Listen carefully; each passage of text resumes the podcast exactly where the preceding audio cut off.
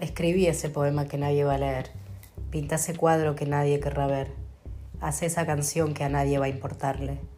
Haz ese dibujo sabiendo que a nadie va a interesarle. Y en ese sinsentido, encontrate, por favor.